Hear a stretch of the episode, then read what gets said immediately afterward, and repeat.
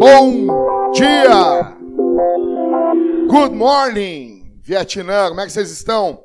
Feliz Dia dos Pais. Feliz Dia dos Pais. Mais uma vez, Felipe. Como está no segundo culto do dia, Feliz Dia dos Pais, Felipe. Começa por ti, então. Feliz Dia dos Pais. Feliz Dia dos Pais. Tá aí o, o Júnior, né? pai fresco. Nós estamos muito felizes. Estamos muito alegres. Quem está visitando a igreja, meu nome é Jackson. Sou um dos pastores dessa igreja. E nós estamos muito, muito felizes. Estamos very felizes. Estamos alegres demais pelo que Jesus tem feito no nosso meio. Gente, uh, nós estamos preparando ainda a série de sermões sobre o calvinismo. Eu creio que no máximo, estourando duas semanas, eu já estou aí, as pessoas já estão perguntando, o pessoal da liderança, eles já estão nervosos, angustiados, né? Nós vai estar tá tudo pronto aí. Eu estou lendo algumas coisas, isso está tomando meu tempo, está consumindo a minha vida e eu estou todo desgraçado. Gente, uh, e nós vamos começar. Mas enquanto a gente não começa, vamos nos focar em algumas questões acerca da missão de Jesus em nossas vidas. Semana re, re, retrasadas, eu falei, eu falei sobre inferno. Depois de falar sobre inferno, de pregar um sermão meio Alfred Hitchcock, que tocou terror nas pessoas, eu falei para vocês dois sermões sobre missão. Vocês se lembram disso, né? Então, uh, semana passada eu falei sobre as 10 marcas de uma igreja missional. Ok, e muitas pessoas, hoje, dia dos pais, as pessoas pensam assim: o que, que é o certo fazer, né? Uh, ah, nos juntamos à igreja, a igreja atrapalha a família. Não, a família atrapalha a igreja. Algumas, não sei, vocês já viram alguma briga assim? Eu já vi isso. Não sei se vocês já viram, mas essa vida, ah, a igreja atrapalha a família. Né? Então, eu conheço gente que, alguns cantores gospels, que eles largaram a mulher. Largou o cara, largou a mulher. Não, você, atrapalhou meu ministério. Imagina, mulher chegar e uma mulher largou o marido. Não, meu marido, ele era uma treva. Larguei ele. Né? Porque ele atrapalhava meu ministério. Quando o cara larga a mulher, a mulher larga o marido, quase que o marido atrapalha o ministério, a mulher atrapalha o ministério, eles não entendem a primeira coisa que a mulher é o primeiro ministério do marido. E o marido é o primeiro ministério da mulher. Então eu quero dizer uma coisa abrindo aqui de antemão, pé na porta, dizendo que a igreja não atrapalha a família. E que a família não atrapalha a igreja. Não vamos botar uma coisa em luta, em guerra, onde na Bíblia não está em guerra. Quando a Bíblia não apresenta isso em guerra. Gente, eu quero falar para vocês então sobre uma família missional. Como que uma família pode ser missional. E eu já quero botar o um nome nesse título desse sermão de As Cinco Marcas Definitivas de uma Família Missional. Por que, que eu vou botar as cinco marcas? Porque eu tenho um pezinho no pentecostalismo. E o pregador pentecostal, Rafa, ele tem que largar as cinco passos para alguma coisa. As cinco virtudes de sanção. Então tem que fazer alguma coisa assim. E definitivas, porque a Carol me mandou um negócio, já que você tem que usar essas palavras nos títulos dos sermões. Isso aqui chama atenção. Então eu quero chamar atenção, entendeu? Nenhum pregador quer pregar e não quer que chamar atenção para o texto bíblico. Então eu quero chamar atenção. Então ficou como? As cinco marcas, olha só que chique isso aqui, definitivas. Não, não tem, ninguém vai falar mais nada sobre isso. Tá bom? De uma família missional. Cinco marcas definitivas de uma família missional. Vocês por acaso já viram famílias se queixando assim? Você nunca viu um caso de um cara largou uma mulher? Não, eu tô largando essa mulher para seguir o meu ministério. E eles nunca largam a mulher para ficar sozinho, né? Eles largam a mulher, normalmente eles casam com uma 20 anos mais nova. Vocês nunca viram assim? Nunca viram esse tipo de coisa? Não, essa minha mulher atrapalha o meu ministério. Vocês nunca... Só eu vi isso, gente. Só eu. É só eu vi essas coisas. Tu nunca viu, né, Mariane? Nunca viu, né, Everton? Nunca viu isso. Nunca viram. Ok. Mas acontece. As boas novas é que nós não somos os únicos que vimos, que enfrentamos isso. A Bíblia já responde como nós devemos ter uma família missional. Para isso, tem um negócio aqui, uma barba branca minha, que legal. Vou deixar aqui, gente, peraí. Fica aqui, bonito. Isso aí. Abra a Bíblia aí em Salmo 128. A gente vai ficar nesse salmo. Nós não vamos sair desse salmo uh, com uma base. Nós vamos dar uma passeada em alguns textos da Bíblia, mas o Salmo 128 vai ser a nossa casa, tá bom? Então esse salmo aqui, ele é um dos meus salmos preferidos. Eu amo esse salmo há muito tempo e provavelmente vocês vão me ver falar muito sobre esse salmo ainda. eu vou falar muito, muito sobre esse salmo. Tem muitas coisas para falarmos sobre esse salmo. Então, lá vamos nós. Bem-aventurado, feliz, mais do que feliz, abençoado, todo aquele que teme o Senhor e anda em seus caminhos. Pois comerás do trabalho das tuas mãos, serás o quê? E tudo te irá bem. Verso 3. Em tua casa, tua mulher será como uma videira frutífera, e teus filhos como brotos de ao redor da tua mesa. Verso 4: Assim será abençoado o homem que teme ao Senhor. O Senhor te abençoe de Sião, para que vejas a prosperidade de Jerusalém todos os dias da tua vida, e vejas os filhos de teus filhos, a paz sobre Israel. Então, esse texto, aqui nos darão as cinco marcas definitivas de uma família missional. Você quer ser missional? Você quer pregar o evangelho? Você quer? Quero falar de Jesus. Eu quero, quero cantar aqui no Cauê. É tudo sobre Jesus. Essa música grudenta que fica na tua cabeça e não sai. Vocês vão passar a semana pensando nessa música. Entendeu? Vocês querem ser essa pessoa que fala de Jesus, que prega o evangelho, que batiza pessoas, que leva. Vocês querem ver isso? Ah, eu quero. Amém. Isso começa em casa. Ok? Vamos mergulhar nesse texto aqui? Então, a primeira marca de uma família missional está no verso 1 e no verso 2. Vamos lá. Bem-aventurado todo aquele que teme o Senhor e anda em seus caminhos, pois comerás o trabalho das tuas mãos, será feliz e tudo te irá bem. Então, a primeira marca de uma família, de uma casa missional, é um homem feliz. A primeira marca é um homem feliz. O, ter, o termo bem-aventurado, ele quer dizer feliz, mais do que feliz, abençoado, ou então, vamos ficar aqui, feliz. Ou então, vamos lá, 128.1. Feliz é todo aquele que teme o Senhor e anda em seus caminhos.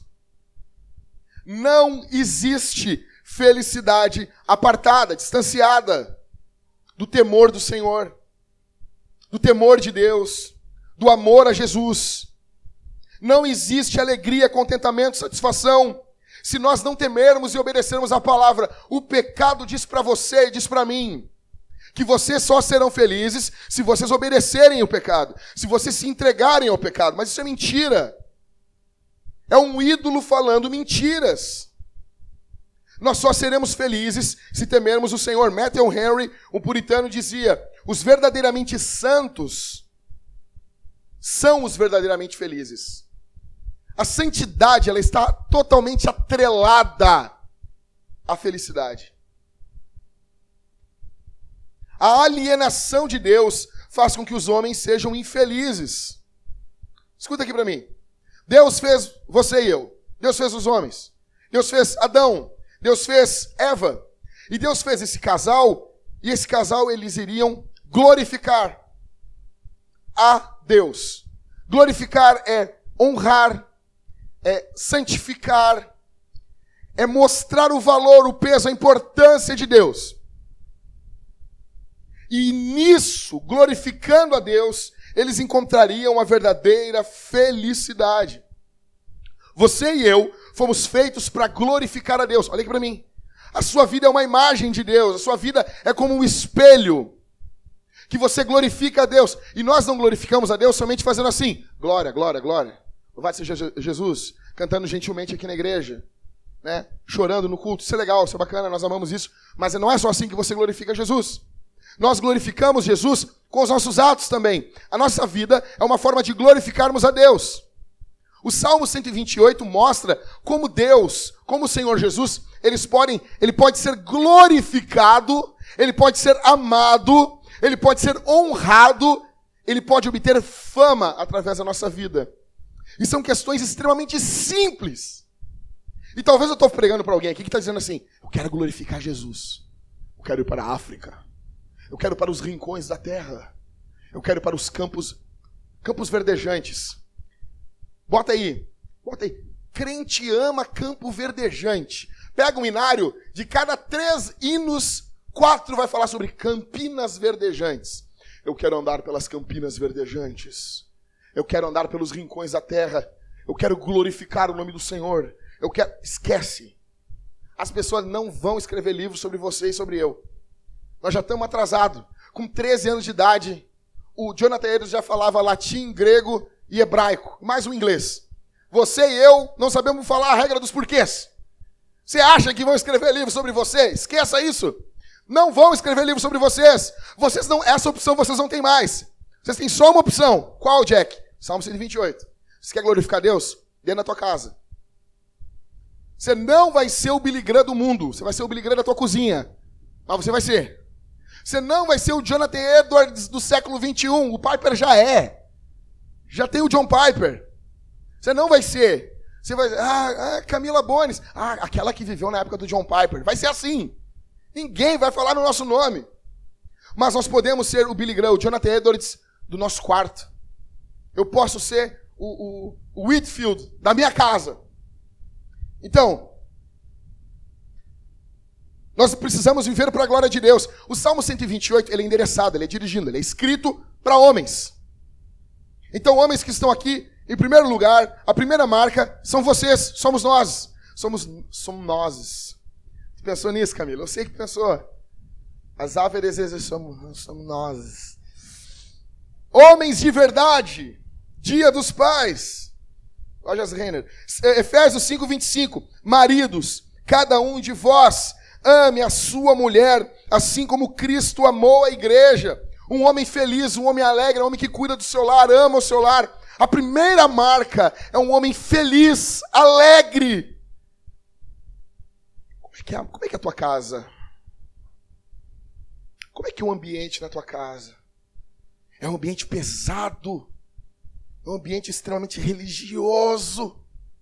Tudo judicialmente direitinho no lugar. Ou tem alegria, tem leveza, porque você é um homem feliz. E essa felicidade vem porque você teme o Senhor. Como é que é a tua casa? Como é que é o ambiente na tua casa? Verso 2 mostra que esse cara aqui, ele é feliz e ele também vê o trabalho como algo feliz. Verso 2: Pois comerás o trabalho das tuas mãos, serás feliz, e tudo te irá bem. O que, tudo te irá bem? Ah, Jackson, ai, ai, teologia da prosperidade. Não, tudo te irá bem. O que, é tudo ir bem na linguagem bíblica? É isso aqui. É comer do fruto da mão. Isso para Deus é tudo indo bem. Está tudo indo bem. O homem de Deus, ele ama o seu trabalho. Ele não escreve na internet. Sextou. O que, que é sextou, cara? Homem, homem, macho. Macho não escreve sextou. Eu quero que você morra, cara, se você escreve sextou. Que isso? Tua vida é uma propaganda da Bavária. Hoje é sexta-feira. Porque esquece isso, cara. Homem ama segunda-feira também. Que isso? Sextou. Que isso, rapaz? Eu vejo mulheres que querem casar. As meninas estão aqui. Não case com um homem que escreve sextou. Não case, não case. Ele deve ter um namorado escondido. É perigoso. Depois ele vai começar a usar aquelas camisas, camisola grandona lá. Que, entendo isso. Camisola? Ô, mas eu não entendeu isso aí, Cauê. Os caras usam camisola hoje em dia. Imagina, eu pego as roupas da minha avó, da minha felicidade da avó, vou vir no culto. De boas. Pica-pau, tá ligado? Pica-pau, caminhando. Que isso? Tá ligado, Maria? Esse homem ama o trabalho. O trabalho é fonte de alegria para ele. Ele está feliz. Ele é o provedor, a sua esposa até pode ajudar, mas ele é aquele que se responsabiliza. Deus colocou Adão no jardim para fazer o quê? Para trabalhar. E isso vem antes da queda. Porque trabalho é algo bom. E por que, que Deus colocou? Vocês notam que Adão ele fica refletindo o Criador. Então por que, que ele botou Adão para trabalhar? Porque o nosso Deus trabalha. Jesus diz: O meu pai trabalha até agora e eu também. Muito bom.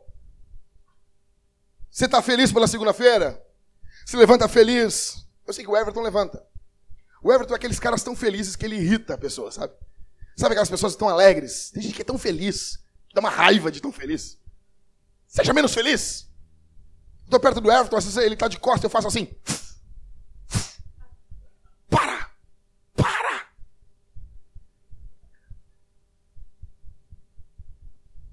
A criação original, ela traria glória para Deus. Deus botou Adão ali no jardim, pelado, e a Eva pelada, ali no jardim.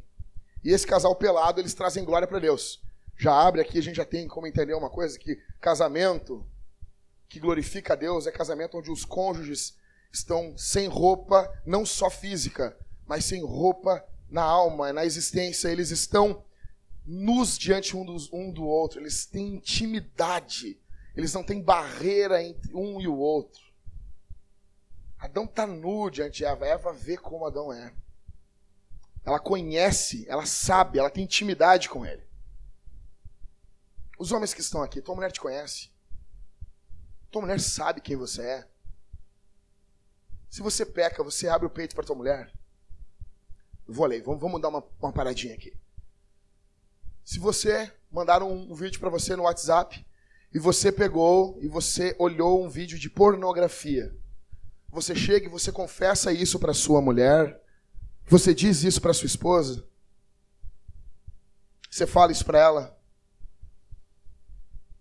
você falaria, você pediria, me ajuda. Me ajuda. Que bom, que bom, Antônio. Que bom. Nós precisamos ver nossas esposas como não somente nossas esposas, mas como nossas amigas. Tá lá o Jack lá, aí um demônio do Satanás manda uma mensagem. Ah, não sei o quê. Tenha. Ah, vou orar. Não é que orar, rapaz. Que orar. Chama a tua mulher. Só, seguinte, ó, esse Satanás aqui mandou uma mensagem para mim aqui, ó. E tá ruim aqui dentro, mexeu tudo aqui, ó. Mas, mas como assim? É uma casta, não consigo expulsar sozinho. Expulsa aqui, mulher. Você consegue isso? Gênesis 2,15, dá uma olhada comigo aí. Se tu não achar Gênesis, te mata. Te mata, te mata, te mata, te mata. Se não achar Gênesis, larga tudo. Aqui na Bento, vai, sai correndo aqui, seja o que Deus quiser. Primeiro livro da Bíblia. Barbada. Barbada. Ó, tetinha. Simples. Gênesis 2,15 que que diz a Bíblia aí, cabeça? Deus passou Gênesis 2:15. E o Senhor Deus tomou o homem, o macho, e o colocou onde?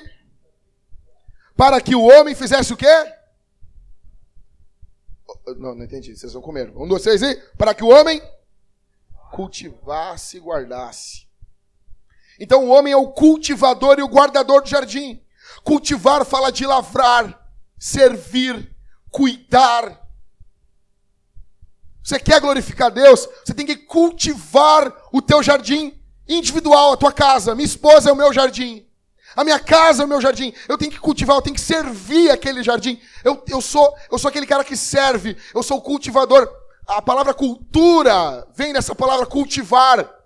Ou seja, o homem gera a cultura da casa. O homem gera o jeito que a casa anda. A casa Olha aqui para mim, eu vou, eu vou falar isso bem devagar. A casa anda no ritmo do homem. espiritualidade do homem é a espiritualidade da casa.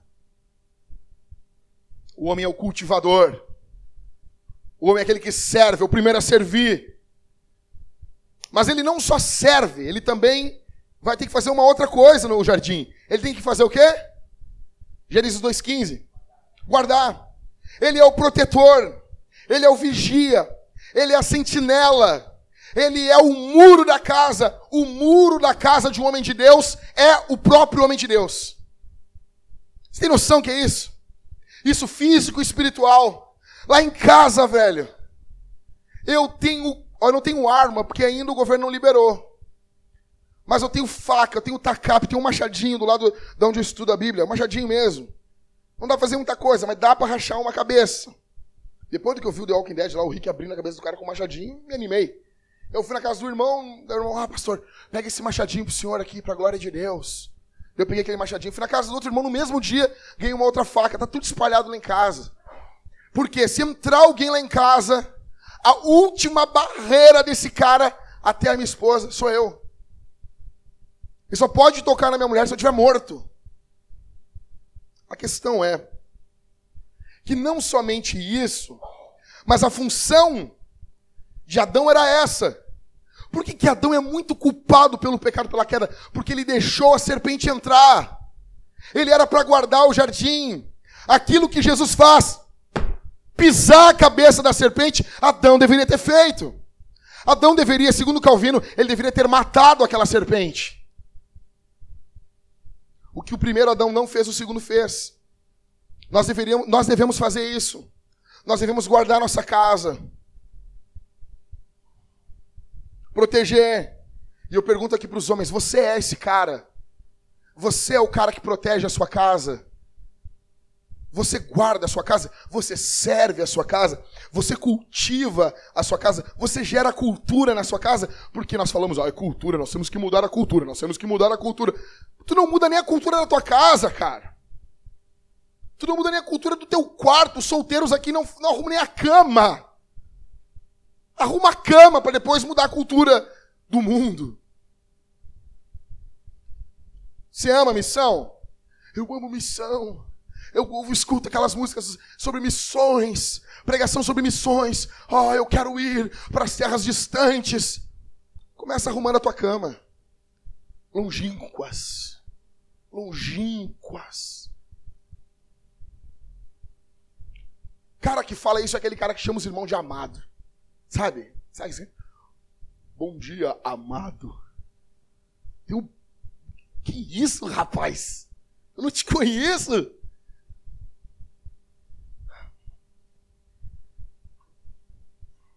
Você quer trazer fama ao nome de Jesus? Você quer? Não, Jack, seguinte, eu quero trazer fama ao nome de Jesus. Eu quero que o nome de Jesus seja glorificado. Então seja esse cara, seja feliz. Ame o teu trabalho.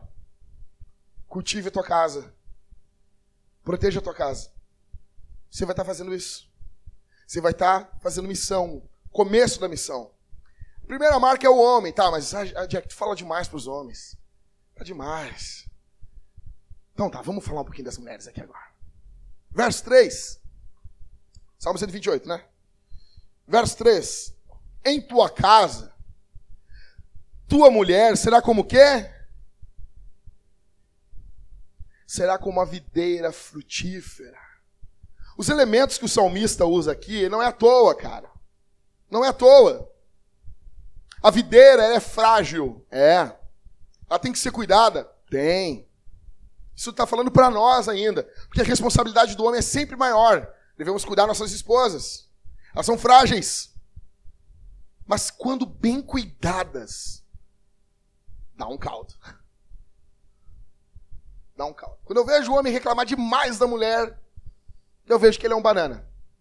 Porque a mulher bem cuidada dá um caldo. Dá um caldo. Tem gente se alegrando aqui. Na liberdade aí.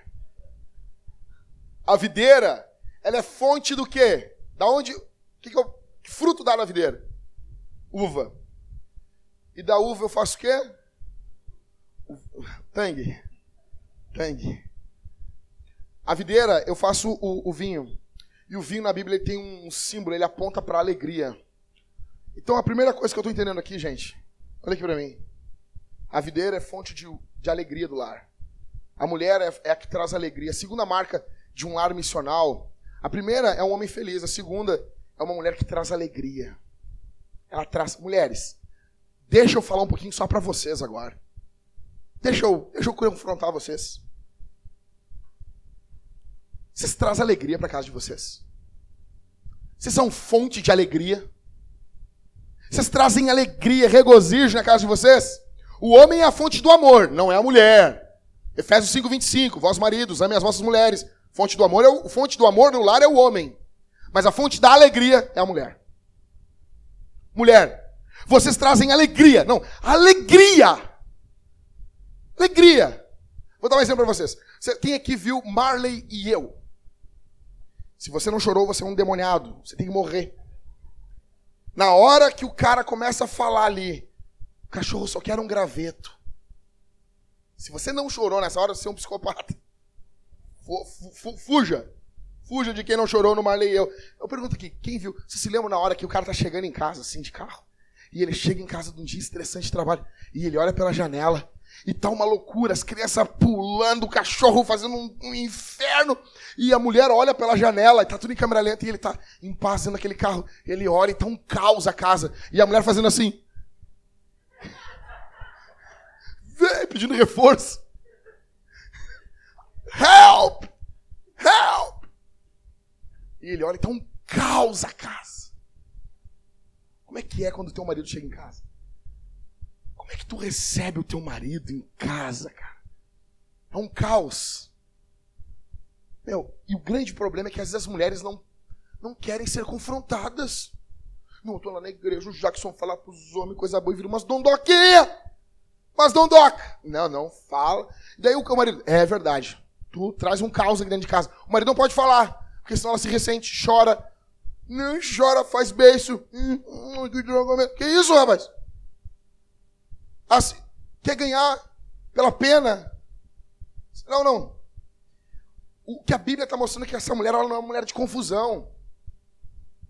Ela é uma videira. Outra coisa que a videira tem, cara, é que a videira se apega. A videira vai crescendo, ela vai se apegando. Quanto mais cuidado uma mulher é, quanto mais uma mulher é uma mulher de Deus, mais ela é apegada no marido, mais ela é apegada no lar.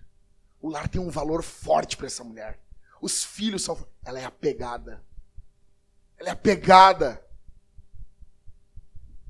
Ela cresce também, a mulher, a videira, ela cresce da forma que tu vai direcionando ela.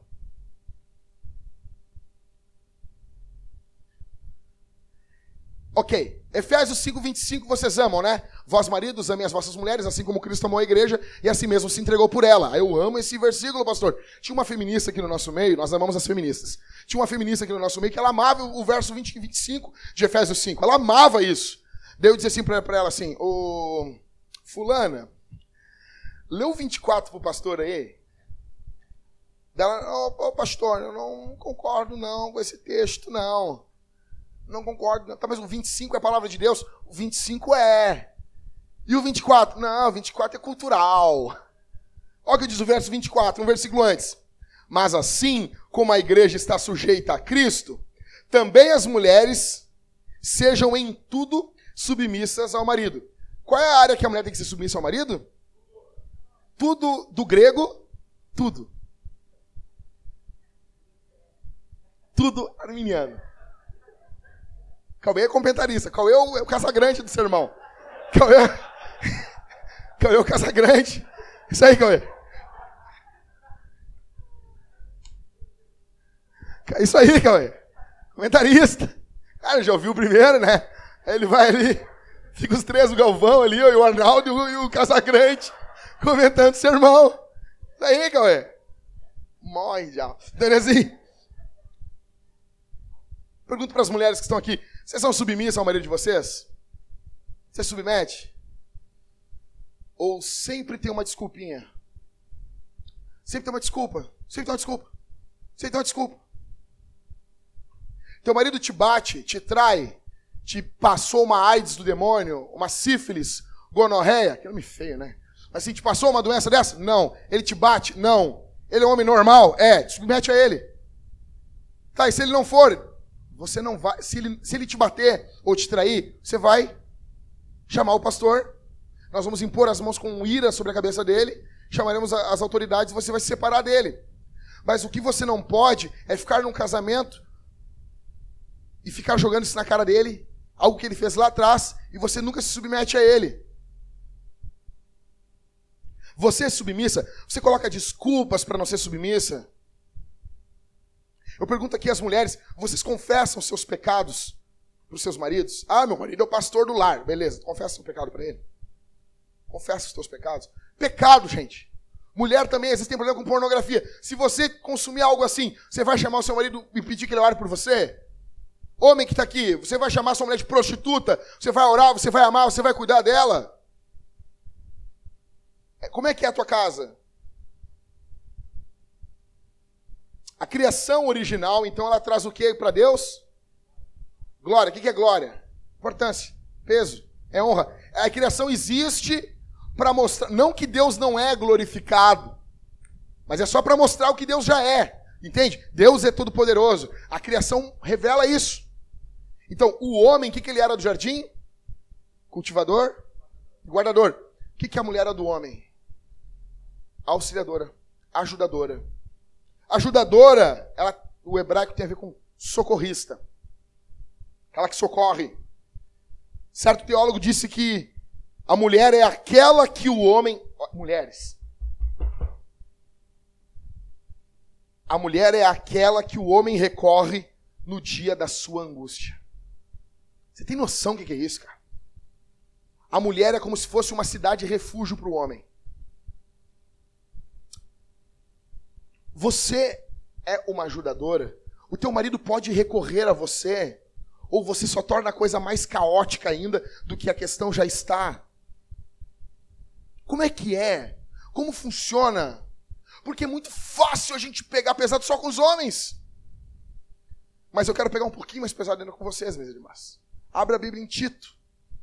E Tito é um texto que eu sempre quando falo Tito, eu me lembro de uma história. Enquanto vai abrindo, eu vou te contar a historinha aqui. Tinha um pregador pentecostal, vai abrindo aí, Tito, capítulo 2. O pregador pentecostal, ele queria ver Jesus curando. Aí ele chegou na, numa igreja, chamou um, um mudinho para orar pelo mudinho. Isso aconteceu aqui em Viamão. E aí o mudinho só falava Tito. Falava isso. E ele botou a mão na cabeça do. É porque mudo às vezes fala uma palavra, duas, né? Botou a mão na cabeça daquele mudo e fala, recebe a cura, botou o microfone, fala Jesus! E o mudo, Tito. Ele orou mais um pouco, orou, orou. Isso é fácil, aconteceu. Orou, orou, seja curado agora! Fala Jesus! Tito. Ele olhou, mais de mil pessoas, uma cruzada na rua. Ele recebe a cura agora, agora, agora. Botou o microfone, fala Tito! Tito! Foi curado! Então, gente, eu quero que você tenha essa experiência.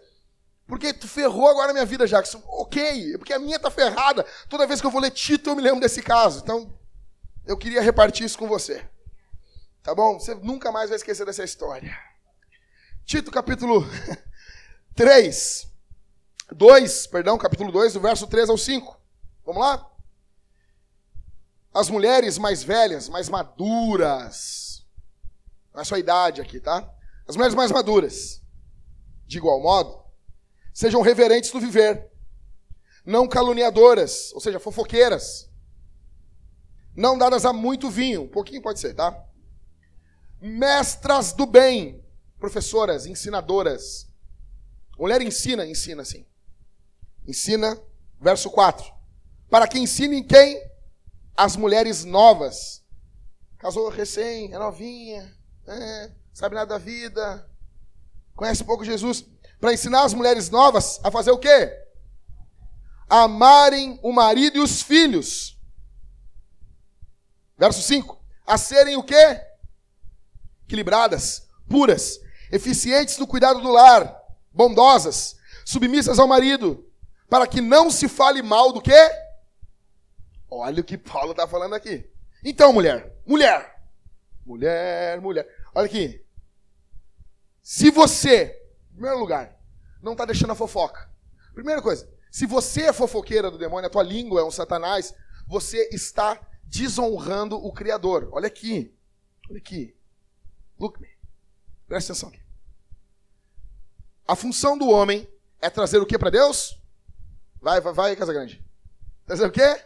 Glória, honra, destaque. A função da mulher é o que? Fazer o quê? Mesma coisa. Trazer glória, trazer honra. Quando a mulher é fofoqueira, ela traz o quê? As pessoas vão fazer o quê contra a palavra? Vão blasfemar contra a palavra. Vão desprezar a palavra. Ou seja, a mulher está, em vez de honrar a Jesus, ela está desonrando a Jesus. Ela está fazendo a questão oposta para que ela foi feita. Pode morrer já. Não presta para mais nada. Então, Primeira coisa para as mulheres, deixa a fofoca. Para de falar mal da vida dos outros. Cuida da tua vida. Cuida da tua vida. Tua vida está toda, terra, toda desgraçada. Estou aprendendo para uma mulher que nunca leu a Bíblia toda. Vai ler a Bíblia. Vai ler a Bíblia, minha irmã. Minha irmã, com todo amor, todo carinho, eu te falo aqui como um pai. Falaria para minha filha. Se tivesse a filha, já minha filha assim, minha filha, vou vergonhar na tua cara, minha filha. Com amor. Larga a fofoca. Para de falar mal da vida dos outros. Ah, mas é que. Não, não, esquece. A mulher tem que ser equilibrada, cara. Às vezes é um caos, é um caos. Sabe, parece o bonecão do posto. Equilibrada. Pura. Mestras do bem. Aqui é legal. Daí eu tô falando aqui, alguém vai, alguma das gurias vão dizer assim: Não, mas eu não sou uma mulher madura. A mulher madura tem que ser mestra do bem. Só tem dois grupos aqui. A primeira mulher é a que ensina e a segunda é a que aprende. Se tu não está ensinando, tu está aprendendo. Porque a gente tem gente na igreja que não quer aprender. Tem mulher na igreja que não quer aprender. Então, assim, mulheres, só para vocês aqui. Vocês são mestras do bem? Não sou. Tá, e quando tem a mestra do bem na igreja, você ouve, você se submete, porque aqui as mulheres mais maduras, elas ensinam as mais jovens. As mulheres mais maduras ensinam as mais imaturas. Como é que é? Você ensina Normalmente, isso vai acontecer dos dois lados com você. Você vai aprender e você vai ensinar também, sistematicamente. Alguns chegam a dizer que todos nós temos um Paulo e um Timóteo, de quem nós aprendemos e a quem nós ensinamos. Mas a questão é: você ensina, você serve de exemplo, você aprende. Se você não faz isso, você está desonrando Jesus. Você não está trazendo glória a Jesus. Você diz que ama Jesus, e se você ama Jesus, você quer que o nome de Jesus seja amado obtenha fama. Vamos lá. Amando o seu marido. É claro que você ama seu marido, mulheres. Você ama seu marido? Ok, eu amo, mas isso está de forma clara. Cuidando dos seus filhos. Você cuida dos seus filhos? Cara, eu quero pegar aqui, ó. Verso 5. A serem equilibradas, puras, eficientes no cuidado do lar, bondosas, submissão ao marido, para que não se fale mal da palavra de Deus. Ela tem que ser eficiente. Onde? Onde? A mulher tem que ser uma boa dona de casa. Ah, mas não tem mais. É para você isso. Isso, vamos numa parte prática, porque tudo o que você não quer, o que eu não quero, é que a gente coloque de forma prática a palavra. Se você não sabe fazer uma comida, você está desonrando a Jesus. Isso é forte. Porque isso a Bíblia está dizendo. Olha só o link, porque para Paulo está tudo ligado. A vida cristã, ela é missional. Fazer feijão sem queimar ele é missional. Entende? E eu quero que você leve isso muito a sério. Queimar arroz o tempo todo. Não fazer uma boa comida quando as pessoas vão na sua casa. Você precisa cozinhar. Você precisa cuidar da sua casa. E isso não é pouco, isso não é nada, isso é grandioso diante de Deus. Que se exploda o que a cultura diz sobre o trabalho da mulher. A tua principal função é a casa. Gente, apóstolo Paulo, deixa isso aqui entrar no teu coração. Não te justifica, porque os homens eu vejo que eles não se justificam. E eu vejo que as mulheres têm uma dificuldade com isso. Elas ficam se justificando, não, ficam se, se você está se defendendo de Deus. Você está se defendendo da palavra de Deus. Essas são as suas marcas. Ser equilibrada, ser pura, você cuida do lar, você é bondosa. A marca de uma mulher de Deus, ela é bondosa. Todos os dias que eu oro pela minha esposa, eu peço: faz da minha mulher uma mulher bondosa, Senhor. Faz da minha mulher uma mulher bondosa misericordiosa com os fracos, com os que sofrem. Você é bondosa? Não estou fazendo propaganda da minha mulher, estou falando que eu oro por ela para ela ser essa, esse tipo de mulher. Você ensina as mulheres mais jovens a amar o marido? Ou quando você fala, ah, te separa mesmo. É assim? É assim? Larga mesmo, você não presta. Não!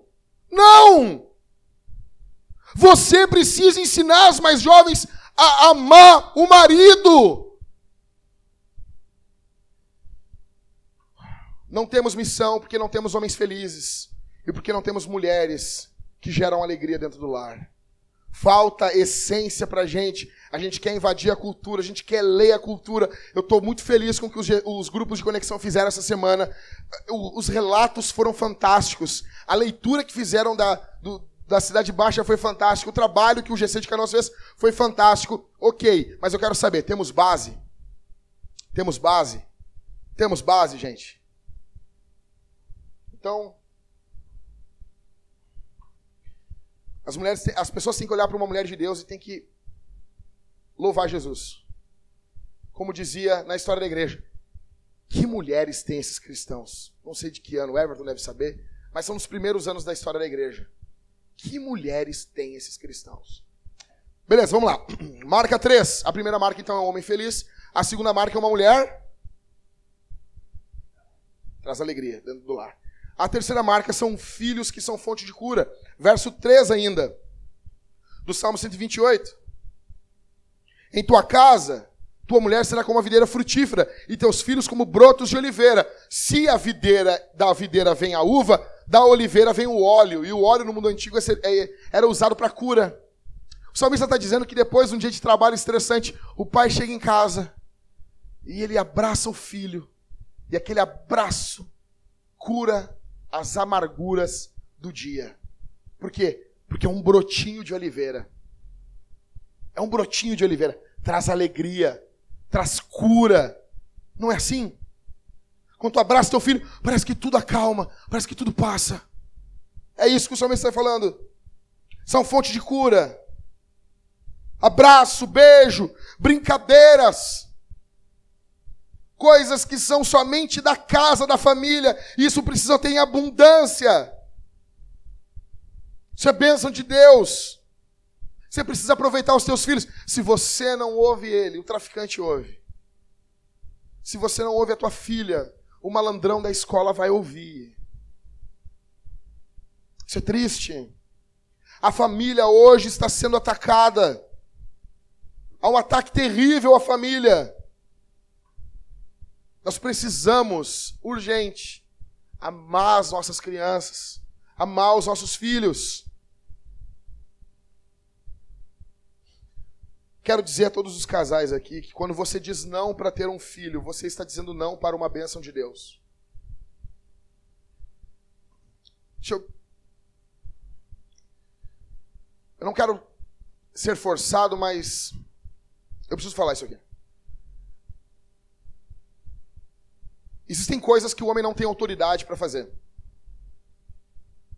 Uma delas é impedir que uma filha de Deus congregue uma boa igreja. Não pode. Quando um homem tira uma mulher de uma boa igreja, de uma igreja bíblica, uma igreja que ama Jesus, ele está cometendo um pecado. Uma outra coisa que o homem não pode fazer, ele não tem autoridade para fazer, ele não pode fazer isso. Quando ele faz isso, ele está se levantando contra Deus. É quando a mulher diz assim: Eu quero ter um filho. O homem não tem autoridade para impedir isso. Porque existe uma autoridade sobre o homem que ordena que eles tenham filhos. Eu quero dizer aos homens aqui que estão aqui, que vocês, que eu não venhamos impedir nossas esposas de sonharem com a maternidade. Também tem uma coisa que a mulher não tem autoridade para fazer. É quando o homem quer ter um filho e a mulher não quer. A mulher também não tem essa autoridade. Não tem. Salmo 127 diz que o filho. Volta um salmo aí, ele está no 28. Volta no 127 aí. Verso 4. Como flechas na mão de um guerreiro, assim são os filhos da mocidade. Não, verso 3. Os filhos são herança do Senhor, o fruto do ventre é a sua recompensa. É bênção. Por que, que nós comemoramos com a gravidez da Aline? E da Aline e do Cauê? Por que, que nós comemoramos? Tem mais uma família vindo aqui para a igreja que a irmã está grávida. Por que, que nós comemoramos isso? Por quê? Porque é bênção. Nós temos, pensamos assim, ah, Deus, eu quero uma bênção, eu quero ter um carro melhor, uma casa melhor, uma casa na praia, não sei o quê, what the hell, eu quero, quero ter isso, aquilo, aquilo outro. Não! Salmo 128, que a gente está aqui hoje, ele está mostrando, verso 4. Verso 4. Assim será abençoado o homem que teme o Senhor. Ter um filho é ter uma bênção. Ter uma mulher que é como uma videira, apegada, bem cuidada, é bênção. Eu quero dizer assim, você quer ter uma vida abençoada? É isso aqui, cara. Isso aqui é bênção profunda.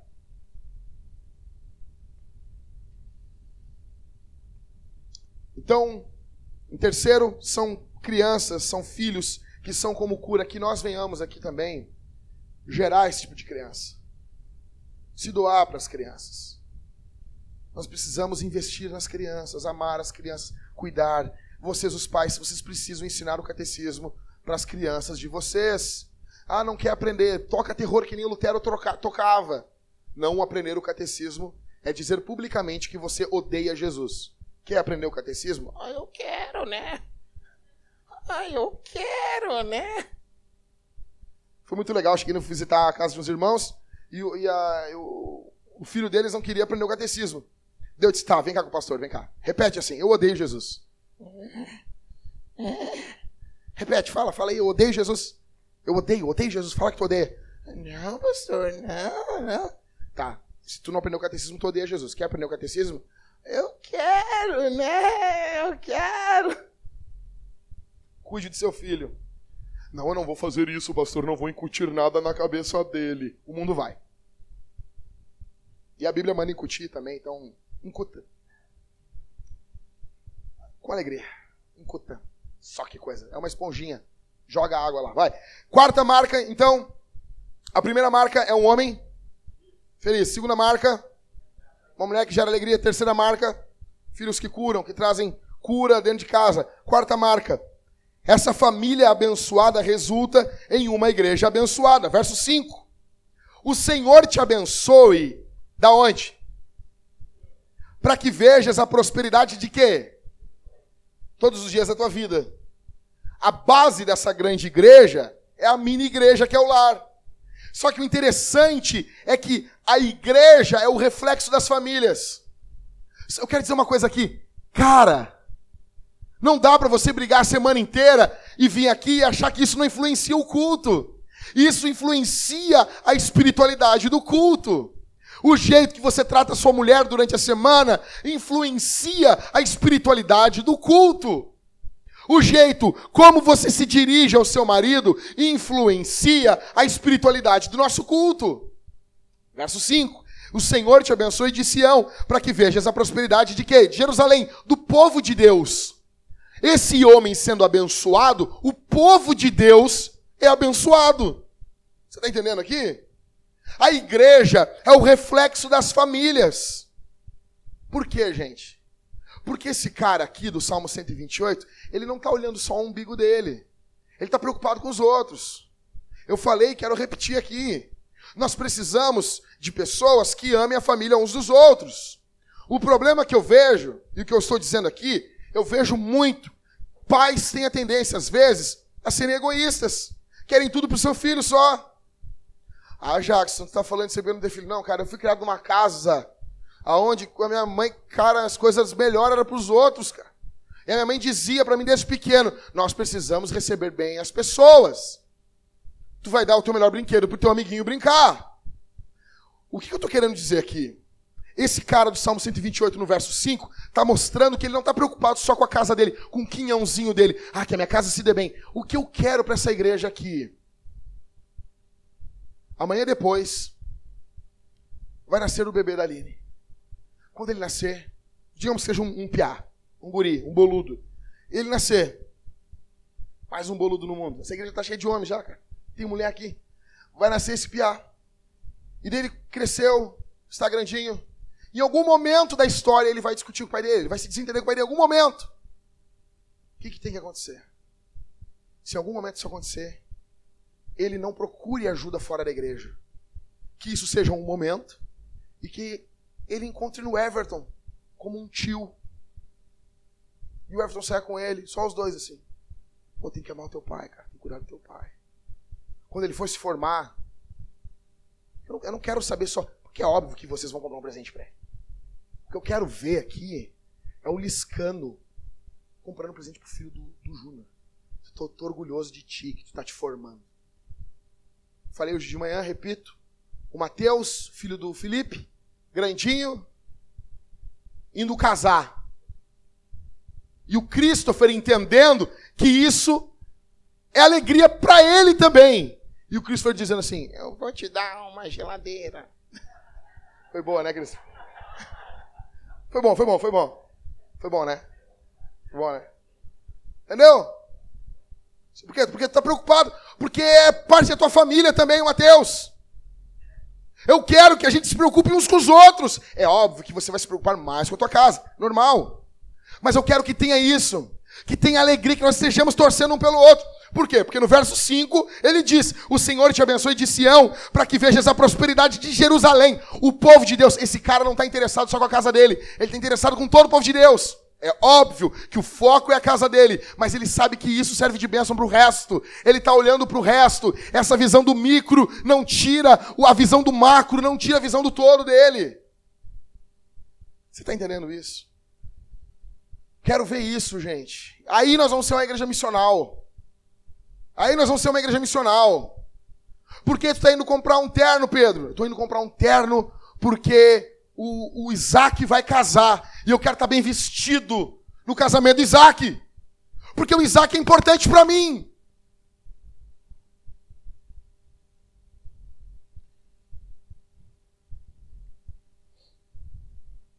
Como que uma igreja desse jeito não vai ser missional?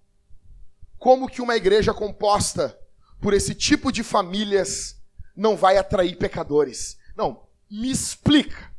Me explica como que uma igreja onde as famílias possuem homens felizes que amam o seu trabalho, esposas que trazem alegria dentro do lar, filhos que trazem cura, essa família, esse núcleo que ama o todo da igreja, como que isso não vai ser atracional para o mundo?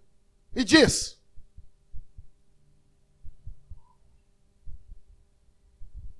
Última marca. Quinta marca. Então, recapitulando, a primeira é o quê? Um homem. Segunda. Terceira. Quarta. Uma igreja abençoada por famílias. Ou uma família abençoada que abençoa a igreja. Ok? Uma família abençoada que abençoa a igreja. A quinta é que essa felicidade que ocorre dentro desse núcleo familiar, ela não é um evento. Ela não acontece só quando tem um aumento de salário. Essa felicidade, ela é o estilo de vida. Verso 5 e verso 6. O Senhor te abençoe de Sião, para que vejas a prosperidade de Jerusalém. Quantos dias? Hã? Verso 6: E vejas os filhos de teus filhos, a paz esteja sobre Israel. Ele começa, olha aqui, eu estou terminando, gente. Então dobra a tua atenção, porque tu já está perdendo atenção em mim. Eu quero que tu dobra a atenção, porque eu estou terminando. E eu já, já pode ficar feliz já. Terminando. Então, assim, esse cara começa. Qual o primeiro passo da vida dele? É temer a Deus. O início de uma família começa no temor de um homem consagrado a Deus. Você quer ter uma família abençoada? Você sonha com uma família abençoada? Você sonha, você sonha. Você sonha. Eu sonhava com isso, cara. Ter uma família abençoada. Antes de conhecer a Thalita, antes de conhecer. Eu pensava assim. Eu andei com homens de Deus, eles me ensinaram isso. 1998. Eu preciso temer a Deus. Eu preciso temer a Deus. Aí esse cara começa temendo a Deus. Qual é o final dele? Qual o final? Vamos lá, gente. Olha, acompanhe meu raciocínio, por favor. Esquece o resto do domingo. Aqui, só nós aqui. O começo de, dele é o quê? Temor. O verso, 6, o verso 5 e o 6 mostram o final da vida de alguém que teme a Deus. Você quer terminar bem? Comece bem. Você quer terminar temendo a Deus, amando Jesus? Você quer terminar sendo abençoado? Então, assim, eu fico imaginando nós aqui daqui 40 anos. Viaja comigo aqui, 40 anos. Vamos estar tudo aqui. Está o Everton. Vocês não querem, quer saber como é que vai ser o Everton daqui a 40 anos? Olha uma foto do pai do Everton. O Everton vai ser assim, ó. Cabelo todo branco, desgraçado assim. Nós assim, Everton. Do lado dele assim, resmungando. Jovem aí, Everton. Tá demais isso. Esse som tá alto demais. E o Liscano, por que, que esse guri toca a batera tão alto? O Liscano reclamando de, de volume de som. Tá doendo meus tímpanos? Saindo uns pelos do ouvido do Liscano, assim. Os pelos. Vai sair Liscano. Todos nós teremos Liscano. Pelos no ouvido, eu tô louco pra ter pelo no ouvido. Cara, quando tiver pelo no ouvido, eu acho que deu. Cheguei no auge da minha vida. Ter pelo no ouvido é muito viril, cara. O cara chega assim, chega um ponto da vida, Cauê, que a vida, a vida olha pro cara e diz assim: Meu, tu é muito macho. Pega esses pelos no ouvido aí. O cara é tão macho que chega a sair pelo pelo ouvido, cara. Esse cara é muito macho, rapaz. A vida te tirou o cabelo da cabeça, mas ela te devolverá pelos no ouvido. É isso aí, é isso aí, Felipe.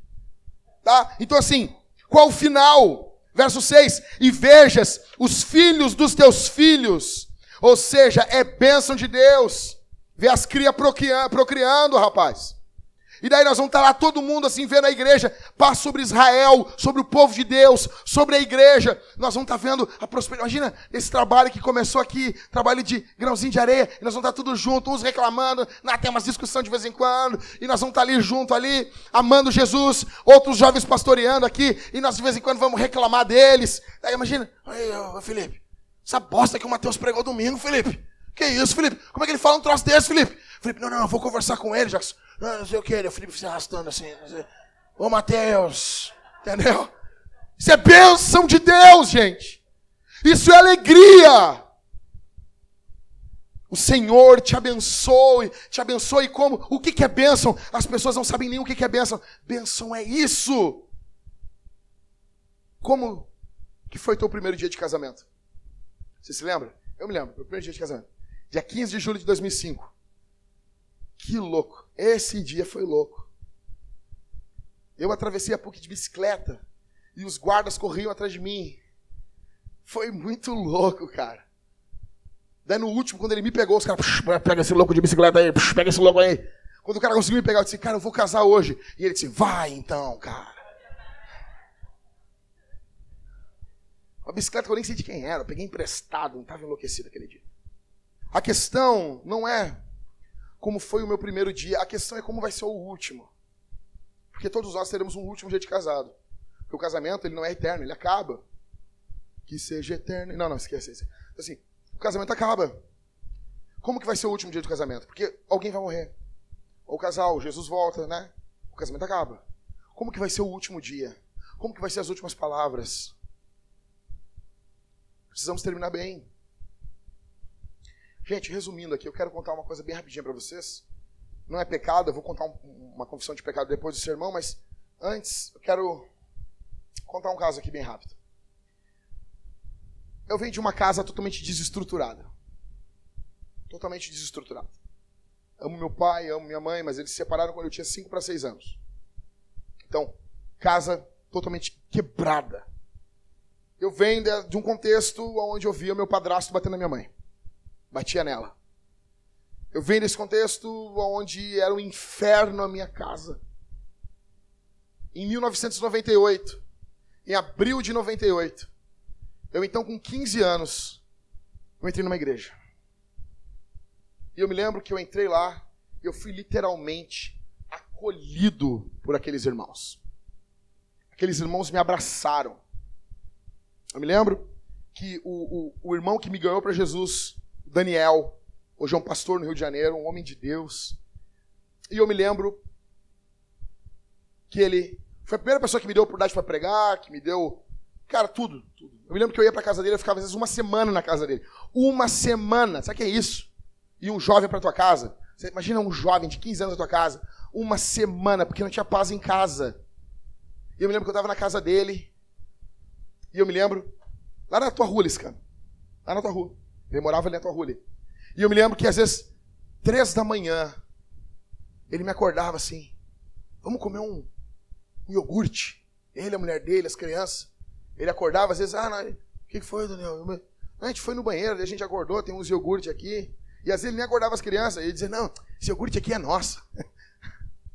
e eu me lembro dele fazendo culto com a mulher dele.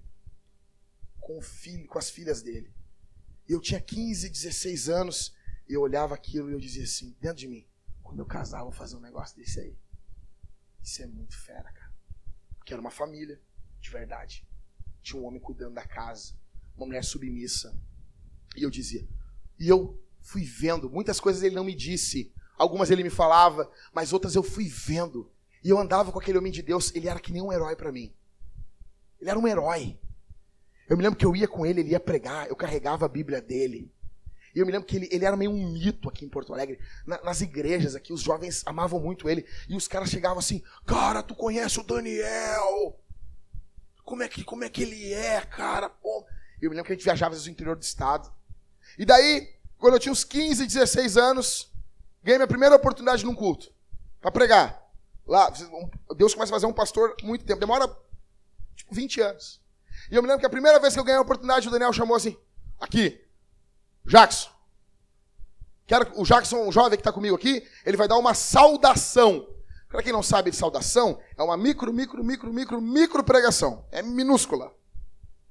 Daí ele dizia assim: Vai vir aqui. Daí eu levantando assim, magro. Eu era magro que dava dó. Meu paletó listrado tinha uma listra só. Eu era seco, cara. Eu, a minha mãe dizia: Tu parece o Cazuza na época da AIDS. Quando a tua mãe diz isso, a tua vida é desgraçada. Meu apelido era Pirulito, porque eu tinha uma. Minha cabeça é grande, só que agora o corpo cresceu em volta, entendeu? Daí deu uma diminuída. E eu me lembro que eu ia assim, magrinho, com aquela biblinha surrada pro púlpito, assim. E eu indo pro púlpito, eu caminhando pra vir pro púlpito, o Daniel dizia: vai ser mais rápido que a luz. Porque guri ninguém respeita mesmo, né? Eu peguei o microfone assim, e, e, e, irmãos, essa semana eu estava lendo um texto em, Salmos, e, tremendo, e, e eu entrego essas. Não, essa aqui é boa. Eu entrego essas palavras em nome de Jesus. E descia. Depois eu vi que só amador faz isso, eu não parei de falar esse tipo de coisa. Daí, aí foi passando, um outro culto, aí fui falando um pouquinho mais, aquela pregação rapidinha tomou cinco minutos, no outra vez dez minutos, na outra quinze minutos, a igreja se alegrando, igreja pentecostal, né? A igreja se alegrou, disse, ó, oh, isso é um sinal. Em algum momento até é mesmo. E eu me lembro que daí, então chegou o grande dia. O Daniel chegou para mim e disse assim, Jack, seguinte, eu vou, eu tô para pregar três dias agora, sexta, sábado e domingo. As antigas, vocês têm ainda as campanhas Assembleia de Deus, congresso, eu, tô, não me lembro se era em Viamão, vou estar pregando três dias. Tu vai pregar na sexta. Eu, é, vai pregar na sexta, sozinho. E eu me lembro como se fosse hoje. Tava, como é que eu vou ir? Não, não, eu vou te levar. E eu me lembro assim, depois do serviço, o Daniel saiu da Simpala, me pegou de carro, me largou na esquina da igreja. Deus não vai lá. Claro que não, cara. Se eu chegar lá, eles vão querer que eu pregue. Eu quero que tu pregue. Ele assim, vai lá. Quando eu fui sair do carro, nunca vou me esquecer disso. Na esquina da igreja, ele disse assim: vai lá, diz que eu tô te enviando. Exatamente assim. Diz, ó, tô vindo, o Daniel pediu para eu vir no lugar dele. Eles vão fazer umas caretas no começo, mas diz que eu vou vir amanhã e domingo. Quando eu fui sair do carro, ele pegou minha mão e disse assim: Vai lá, meu filho, Deus te abençoe, quebra tudo. Eu me lembro de pregar. E, e daí foi uma benção. O pastor ligou para ele: Daniel, que gurizinho abençoado, esse gurizinho que veio aqui essa sexta. Me consegue o telefone desse gurizinho? Vocês querem trazer esse gurizinho para pregar para os jovens aqui? Daí eu comecei, todas as campanhas do Daniel, eu pregava na sexta. Eu pregava na sexta. Daí começou que um dia Daniel marcou duas campanhas. E eu preguei numa inteira e ele pregou na outra. Daí agora ele só marcava duas campanhas. Eu pregava numa e ele pregava na outra. Eu comecei a pregar interior do estado, Santa Catarina. E eu comecei a pregar, pregar, até chegou um ponto que as pessoas começavam a marcar direto comigo. Por que isso que eu estou dizendo isso, gente? Porque meu pai não é pastor. Minha mãe não é. Esse pessoal não, é, não vem de uma família de pastores. Mas eu fui adotado por alguém na igreja. Eu fui adotado por alguém na igreja, porque a igreja é essa família. Eu não somente aprendi, como se fosse hoje, eu me lembro todas as coisas que o Daniel falava, como pregar, como isso, como aquilo, humildade. Eu me, nunca vou me esquecer, eu no banco de trás, no banco de trás daquele Monza branco, voltando de, uma, de um dia que, eles, que o Daniel tinha pregado muito, muito, muito, muito, muito. Muito. Tinha pregado um sermão fantástico, tinha sido algo eu disse, meu, como é que o Brasil não conhece esse cara? Ele tinha um jeitão meio Paul Washer de pregar. E eu me lembro que nós estamos voltando de carro, tá ele na, dirigindo e o Jorge, que era amigo íntimo dele, como um tio para mim. E o Jorge, e eu tô sentado só ouvindo aqueles dois homens de Deus conversando. E eles riam e choravam. E eles diziam: Ah, aquele lá, o rapaz lá. Eles não sabem, né, Jorge? A gente não tá nem aí para isso, para destaque. Mas aquilo vinha da alma mesmo. Estavam conversando aí porque era aquilo mesmo. E eles diziam: Nós não estamos por isso aí. Nós não estamos querendo fazer grande o nosso nome. Isso, isso para nós não importa. Ele disse assim: o que importa é o nome de Jesus.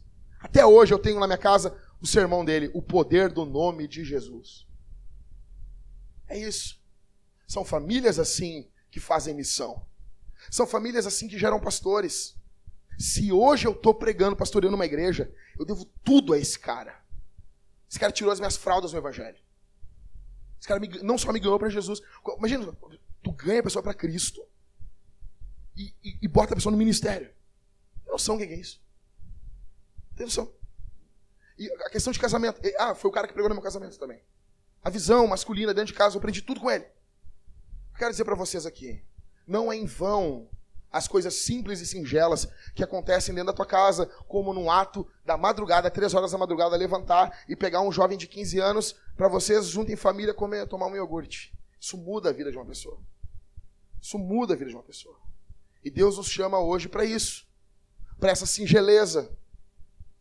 Você não faz isso, você não faz, você. O, o, triste é que nós não fazemos, nós estamos em pecado quando não enxergamos. Me dá dois minutos e eu estou encerrando. Porque nós não enxergamos a nossa família como alvo da missão.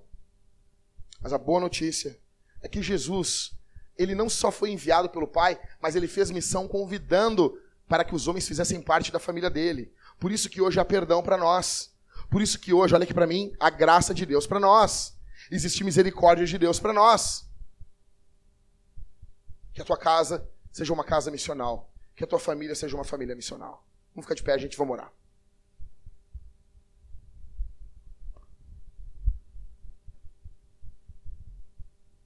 Fecha os olhos. Pai, Pai nosso, Senhor Deus nos salvou e nos fez uma família. Senhor Deus nos salvou de nós mesmos do pecado do inferno, do juízo, da morte. Obrigado, Senhor. Tu és bom, tua misericórdia dura para sempre. Obrigado, Senhor. Que tua graça esteja sobre nossas vidas, fazendo de nós uma igreja composta por famílias fortes. Famílias essas que têm por sua base homens fortes. Faz de nós esses homens. Faz de nós esses caras. Faz de nós essas famílias abençoadas que edificam uma igreja numa cidade tão pagã como a nossa. Que missão não seja uma matéria que pensemos só quando acordemos, acordamos e estamos na rua, mas seja algo que faça parte do nosso cotidiano. Na cozinha, no quarto, no banheiro, na sala, no pátio de casa. Que a missão seja feita como no ato de tomar um iogurte com um jovem. Como cuidar, amar. Faz de nós pessoas que resplandecem Jesus. Eu oro e te agradeço por tudo, Senhor. Faz de nós esses homens. No nome de Jesus. Amém. Antes da gente continuar, encerrando o sermão, já encerrei, eu quero pedir perdão para a igreja aqui. Já falei no primeiro culto, quero falar nesse. Seguinte, gente. Nós começamos a igreja em 2013. 2013. E eu me lembro que em 2013 nós tínhamos, era muito complicado a situação financeira. Muito, muito complicado, muito complicado. Eu me lembro de no, no comecinho da igreja, a Thalita e eu tirarmos todo o dinheiro que a gente tinha para bancar a, a, a parte da fiação elétrica da casa. Me lembro disso. Da, da igreja, perdão. E eu sempre fui um cara, desde guri, que ofertava na igreja. Mas eu quero pedir perdão para a igreja aqui por algo. Minhas ofertas, sempre na minha vida cristã, nunca tive problema com essa coisa de dízimo. O problema hoje é que nós temos igrejas que roubam, roubam, roubam, roubam. E eles transtornaram o ato de ofertar como uma coisa ruim. Virou algo ruim virou algo que a gente desconfia. E no outro extremo, nós temos gente hoje que está sofrida desse, desse lado mercantil que virou o evangelho no Brasil. Eles vieram para um outro lado extremo que é o quê? Não, dízimo não presta, oferta não presta, pastor é tudo ladrão. Acontece que sempre, desde guri, sempre dizimei, sempre ofertei. E eu sempre pensei o seguinte: eu fico feliz porque eu dou 10% e fico com 90%. Então eu penso sempre nos 90% e me alegra ter 90%, porque eu acho uma boa quantia, uma quantia alta. Eu ficaria triste se eu tivesse que dar 90% e ficar com 10%. Eu acho que eu ia ficar bem triste. Se o mandamento fosse esse, eu ia ficar bem complicado. Acontece que nós temos aqui uma, uma, uma forma de trabalharmos na igreja com previsão de oferta. E eu quero pedir perdão para vocês, porque nos últimos meses eu não ofertei, gente. Em algum momento, eu não sei dizer, o Everton talvez saiba, mas em algum momento da caminhada, eu, eu literalmente, eu fui tomado de uma tristeza muito grande na minha alma. Talvez uma tristeza contra a igreja, mas isso é por uma questão de pecado minha, tá? Eu não quero aqui me justificar, mas eu quero explicar bem o meu pecado. Então eu parei literalmente de ofertar na igreja. Então não ofertava nada. Uma porque eu pensava assim, poxa, o gasto que eu tenho com a igreja é muito alto, é altíssimo. E é altíssimo mesmo, gente. Tem vezes o que vai de gente comer lá em casa, a gente comer e fazer coisas. Cara, uma janta hoje em dia normal, cara, sem muita coisa, não é menos de 100 reais. Às vezes fazer uma coisinha, uma jantinha para alguém. Ah, se tu vai fazer um churrasquinho, uma coisinha, negão, esquece. Esquece. Dá dor só de comprar o, o, o carvão. Daí eu comecei a justificar na minha cabeça que, como eu estava fazendo isso, eu não precisava ofertar. Só que aquilo foi trazendo angústia no meu coração, foi trazendo muita angústia na minha alma, porque eu fui me tornando um cara hipócrita. Porque falava que a igreja precisa ofertar, quando nem eu mesmo estava ofertando. Então, essa semana eu tive na Caixa Econômica e foi uma benção. Eu fui lá e eu consegui habilitar o meu aplicativo da Caixa para que eu conseguisse fazer transferência do meu celular mesmo. E agora eu falei com a minha esposa, pedi perdão para minha esposa. Minha esposa é uma, essa questão financeira é uma mulher muito de Deus, muito desprendida. E aquilo, quando eu, eu identifiquei isso, há uma semana atrás, eu identifiquei que a base de eu estar retendo como pastor da igreja, não ofertando na igreja, a base disso é incredulidade. A base disso. E por que, que eu estou fazendo isso aqui aberto? Fiz no primeiro culto e estou fazendo aberto. Primeiro, gente, porque o que o diabo mais quer é que a gente não confesse pecado. O que o diabo mais quer é que eu pinte aqui um pastor perfeito para vocês. E eu vá escondendo isso. E eu estou fazendo isso de forma aberta porque eu quero esmagar isso. Se talvez seja avareza, talvez seja. Gente, semana retrasada, o que eu vou falar agora não é para me justificar. Semana retrasada eu passei a semana toda com 20 reais. Teve outras semanas que eu passei com bem, bem mais. Mas eu me lembro que, por passar, às vezes, uma semana com 20 reais, essas coisas vinham gerando no meu coração, tipo assim, ah, cara, quer saber? Não, eu não posso. Eu tenho que pegar, eu, eu, eu não posso estar ofertando agora, já estou ofertando muito em outras áreas, e algo dentro de mim estava me justificando isso. Então eu cheguei para o Everton, a primeira coisa eu falei para minha esposa, depois eu pedi perdão para o Everton, como um dos presbíteros da igreja. Apesar de eu ser presbítero, eu também me submeto a um presbítero. Eu pedi perdão para o Everton. Eu disse, Everton, a partir de agora, tudo que cair, tudo que cair na minha conta, que cai oferta, as pessoas às vezes enviam para me ajudar, Jack, para continuar no trabalho no ministério. Cara, só de gasolina, se eu, se eu visitar pouca gente, pouca gente, eu gasto 600 pau de gasolina. Isso por baixo, bem por baixo. E dava dizendo assim, não, eu tô gastando dinheirão de gasolina, coisa que podia estar na minha mesa, podia estar fazendo assim. Cara, mas eu preciso. Azar. Azar. Azar. Azar. Isso é uma coisa, outra coisa é outra coisa. Porque a igreja, a missão precisa continuar. E eu disse pro Everton, eu vou fazer isso, Ever. Eu não vou fazer cálculo antes de dar a oferta, dar o meu dízimo. Eu dou, vou dar 10%. Falei para ele assim, quero que em 2019, eu acho que em 2018 eu não vou conseguir, mas eu quero que em 2019 eu aumente a porcentagem do que eu oferto na igreja. Então, em primeiro lugar, eu quero dizer assim, em primeiro lugar disso tudo, eu quero pedir perdão para a igreja. Porque o pastor de vocês é pecador. Em algum momento da caminhada, eu me tornei um hipócrita. Tá? É isso aí, gente. Eu quero pedir perdão para vocês. Porque nesse período foi por incredulidade. E como que um homem do púlpito vai ser incrédulo, gente? Como que um homem que exorta, fala para as pessoas crerem, ele vai ser incrédulo? Em algum momento eu olhei para a situação financeira e, e eu. Não, eu preciso ficar com isso aqui porque. E eu fui incrédulo, foi incredulidade. E segunda coisa eu quero dizer aos líderes dessa igreja. nós precisamos ser os primeiros a ofertar. Nós vivemos em um país onde os líderes da nação, eles se apropriam da nação. Os líderes, os políticos, eles se apropriam. Nós precisamos ser os mais generosos doadores dentro da igreja.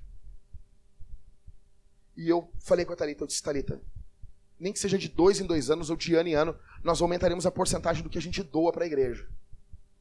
Eu quero, quero fazer isso, gente. Talvez nem vai viver tanto. Tá, mas vai chegar um dia que tu não vai ter. Não, não, não vamos viver tanto assim. Fica tranquilo. Quero dizer, os líderes dessa igreja, vamos ser primeiros, os primeiros doadores. Aos líderes dessa igreja, líder de GC, presbíteros, aos diáconos, nós vamos pegar da nossa oferta antes de fazer as contas. Porque senão a gente não vai ofertar. Depois aos membros dessa igreja, e com vocês eu falo com muito mais delicadeza. Se esforcem, gente. Porque nós estamos fazendo missão.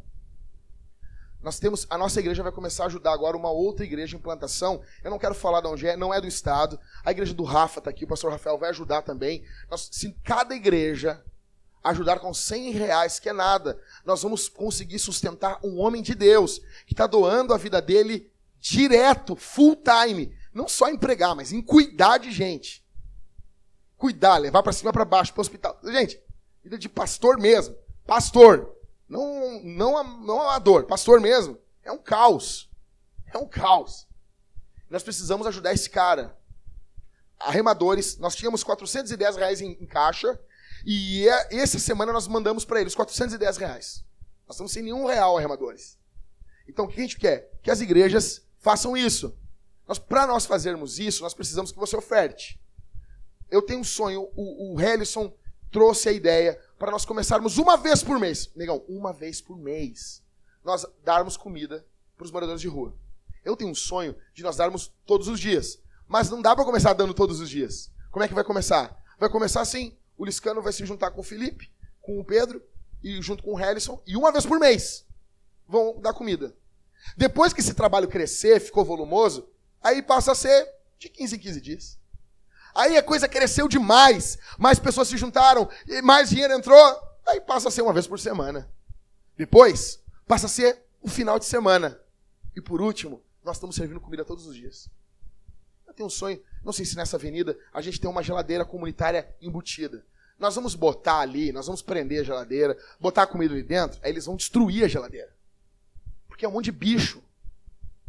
Daí nós vamos botar outra geladeira.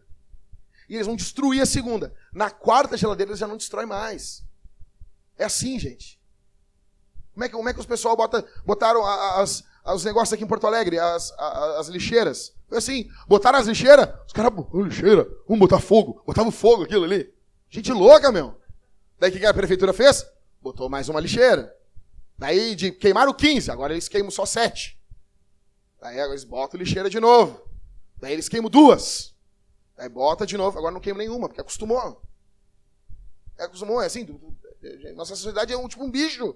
Nós vamos botar ali, nós vamos botar uma semana aqui, não arrancaram aqui o nosso negócio aqui? Roubaram a nossa luz aqui? Eu disse, o que a gente vai fazer? Bota de novo. Na quarta, quinta não vão roubar mais. Nós botamos uma câmera, fazemos alguma coisa, mas não vão meter mais a mão. Gente, para nós fazermos isso, nós precisamos ofertar. Eu quero ser o primeiro, então eu estou confessando esse pecado. Eu peço perdão para vocês. Esse é o pastor que Deus deu para vocês. Me perdoem, eu não quero esconder esse tipo de coisa. Isso é uma coisa que me causa angústia. Eu tenho nojo de avareza. E eu estava notando isso crescendo dentro da minha alma. Quero pedir perdão para vocês. Pedir aos líderes que sejam esse tipo de gente de fé, de confiança em Jesus. Vou pedir que ninguém fale mais sobre isso aqui. Não quero que você venha aqui no público pedir perdão. Isso é uma coisa que eu estou fazendo. Não faça isso. Quer, quer conversar sobre isso? Converse no teu GC, num grupo pequeno. Eu não quero expor ninguém aqui. Eu estou me expondo aqui porque eu quero que vocês conversem entre vocês sobre isso. Abram, peçam oração, ajuda uns com os outros. Tá bom? Nós precisamos ser tipo de gente que carrega coisa dentro do carro para dar para as pessoas que estão precisando na rua também. Não é só na igreja, gente. Não é só na igreja. Amém? Me perdoem, orem por mim, eu amo vocês. Quero que vocês me amem também. Deus abençoe.